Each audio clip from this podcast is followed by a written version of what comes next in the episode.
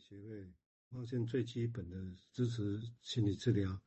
还有所谓的认知治疗，都要重新看的。我最近也看了一篇 Alan Beck 讲那个那个正向的想法的认知治疗，以前会觉得比较贬义啊，这这共享加看单，我后来才发现哦，没有，它其实也是从温析式的过程一路进展发展他的想法。哦，但是我个人当然没有说要放弃分析治疗这个事情，只是说同时来看其他的事情。那 Beyond 其实这些态度，我个人会觉得其实也多少学习他了。他大概也是他描绘这些，其实也在想回过头来怎么样引进其他的事情，再回过来让金融分析有不一样的说法、不一样的想法的可能性，而不是只是重复再用几个本能的概念、什么情节的概念这样的。哦，那个其实只会把金融分析。掐死掉哦，这个是其实整个世界一百年来就要证明这个事情，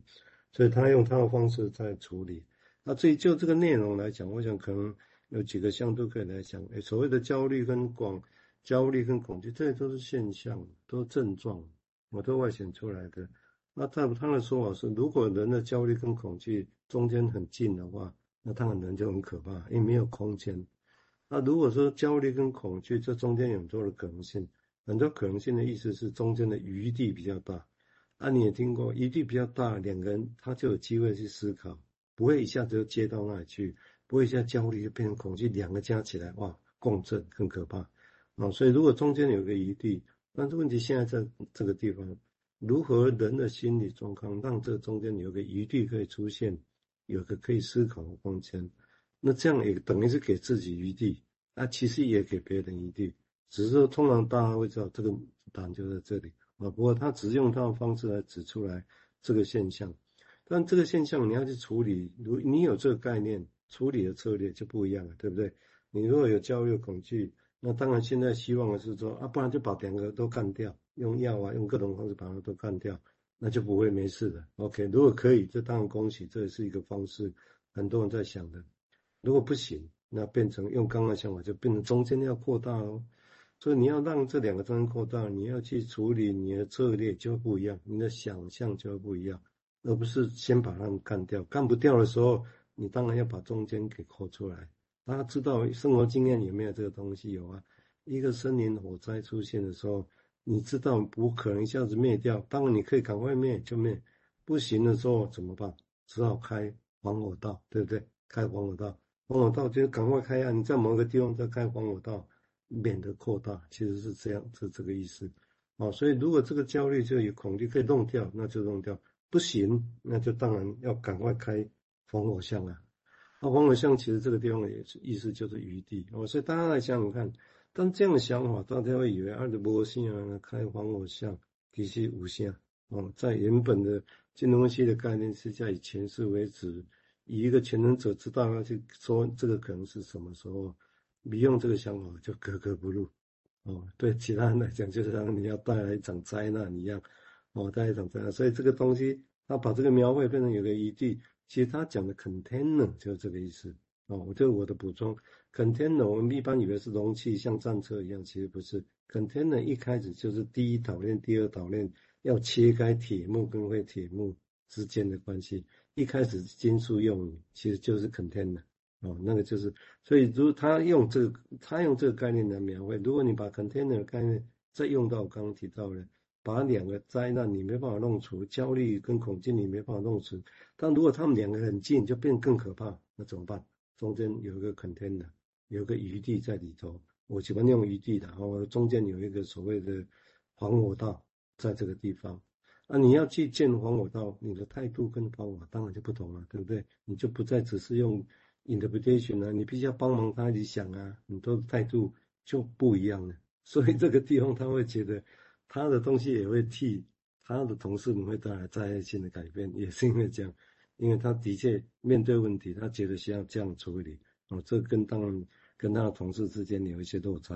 哦。包括这里再提到他把胚胎学的概念也带进来哦，就一个鱼类，一个一个听觉这个事情，到底什么叫听？他把它推到。这个地方来，那这个我是建议大家有一个，这个字我不会演了，有一本蛮贵的，一个黄龙村那考试院院长哦，要当译的一本叫做《启示的年代》哦，这本相当丰富，相当相当厚。但是这个是一个医学诺贝尔医学生理奖、医学奖的，叫做 Kandel 哦，Eric Kandel 这个人，他这个人很厉害，他综合的精神分析跟脑部科学，然后用艺术作为出发点，然后艺术出发点来谈，把整个来整个这个东西。我我觉得这个如果有兴趣，他只会看到，但是很厚，九百哎，过来过来，不一百呀，六百页，但是很厚的东西。哦，我我想我的比喻就在这里啊。至于他用的那些胚胎啊、感知的，以后我们再讲。因为我个人会觉得，这个东西如何把它带进来？因为我们现在可以想想看，我都可以引进神话来讲一点八情节的，那为什么不能引进宗教的语言？为什么不能引进脑部科学的语言？大家会觉得很奇怪哦。啊，那行不行？很多人就很抗拒。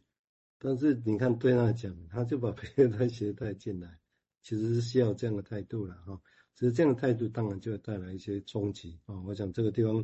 能帮助大家想想看哈，所以记得 container 是防火墙，是要把紧急困难的事情，你先把它先有中间有余地可以出现，然后你再可以悠哉的再来看看怎么样处理啊。所以这个事情，但是是不是大部是不是金融分析者愿意这样想事情？我不认为愿同不认为大部分人同意。所以他才会这么辛苦啊、哦！好，我们接下来请十位再谈谈他的想法，谢谢。哎，好，谢谢蔡医师的补充哈，就是刚才那个余地是蛮好的。那就是刚才 Beyond 用那个胚胎学去讲到听觉，然后呃视觉嘛，然后他有补充了一个就是鱼类那个鲨鱼的嗅觉。那接下来 Beyond 就举了一个个案的例子，他说我花了很长的时间才注意到。就是他一位病人，然后对气味非常的敏感。